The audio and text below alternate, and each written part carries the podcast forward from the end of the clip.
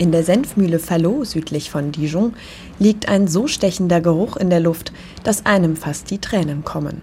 Man riecht das, aber es, wie gesagt, es ist im Moment nicht scharf, es kann viel schärfer werden. Es kommt auf das Klima, auf das Wetter draußen drauf an. Je heißer und je gewittriger ist, es ist, desto schärfer ist es hier drinnen. Sagt Manuela Berger, eine Österreicherin, die seit vielen Jahren Besucher durch die Mühle führt. Das Besondere hier bei Fallot im Burgund, der Senf wird auf traditionelle Art gemacht, mit Mühlsteinen. Sechs davon gibt es hier. Oben fließt eine Mischung aus Wasser, Essig, Salz und Senfkörnern in einen Trichter. Unten wird das Gebräu durch ein Loch in den Mühlstein geleitet. Der Mühlstein dreht sich und malt die Mischung. Der Chef der Mühle, Marc Desarméniens, ist stolz darauf, jährlich 2000 Tonnen Senf auf althergebrachte Weise zu produzieren. Euh, es ist ein sehr altes Verfahren, das es ermöglicht, den wahren Geschmack des Senfs zu erhalten. Die Senfkörner werden sehr langsam gemahlen, so wird der Senf rund und es entsteht eine hochwertige Senfcreme. Marc Desarméniens ist mit dem Senfgeruch aufgewachsen. Er hat das Familienunternehmen vor fast 30 Jahren übernommen. Sein Urgroßvater hatte es vor rund 100 Jahren gegründet. Damals gab es noch hunderte Senfhersteller in der Region und in ganz Frankreich. Warum ausgerechnet der Senf in Dijon boomte? Ah,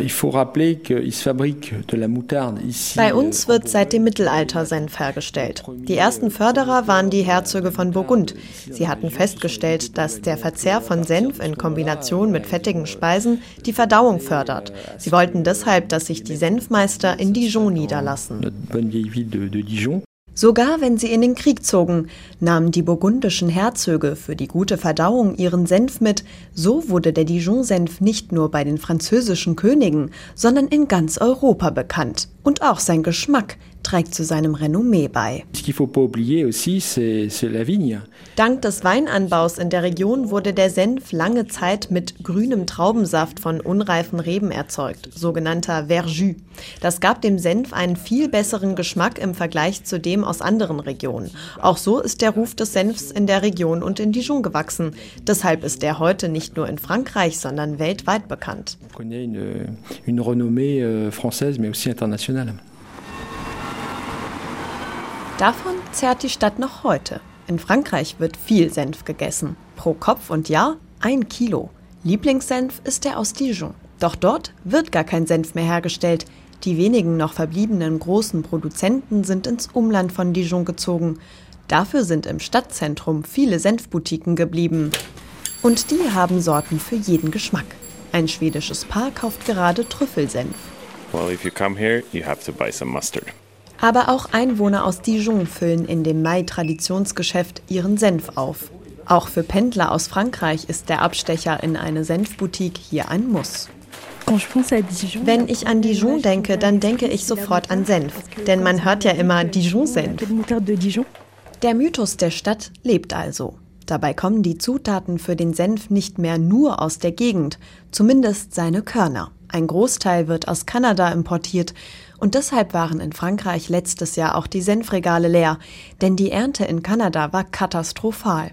Viele Senfhersteller gehen deshalb auf Nummer sicher, weiß Landwirt Damien Beaumont und kaufen ihre Körner in verschiedenen Ländern ein. Wir merken in der Branche, dass ein Jahr Kanada nicht erntet, das nächste Jahr dann wir und das Jahr danach sind es die osteuropäischen Länder.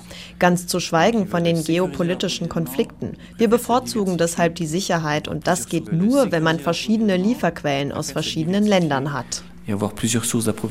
In Frankreich wird die Produktion der Senfkörner seit den 90ern wieder angekurbelt. Aber wie in Kanada kämpft Damien Beaumont regelmäßig mit der Dürre. Er baut 13 Hektar Senfkörner südlich von Dijon an. Wegen der Dürre und des Regens haben wir dieses Jahr halb so wenig wie üblich geerntet.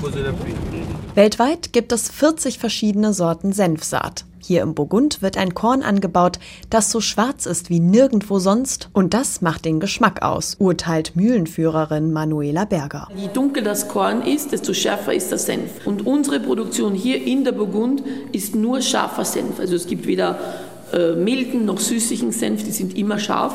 Das heißt, das wird also immer mit diesen Senfkörnern gemacht. Manuela Berger mag ihn klassisch und scharf, wie jeder im Burgund.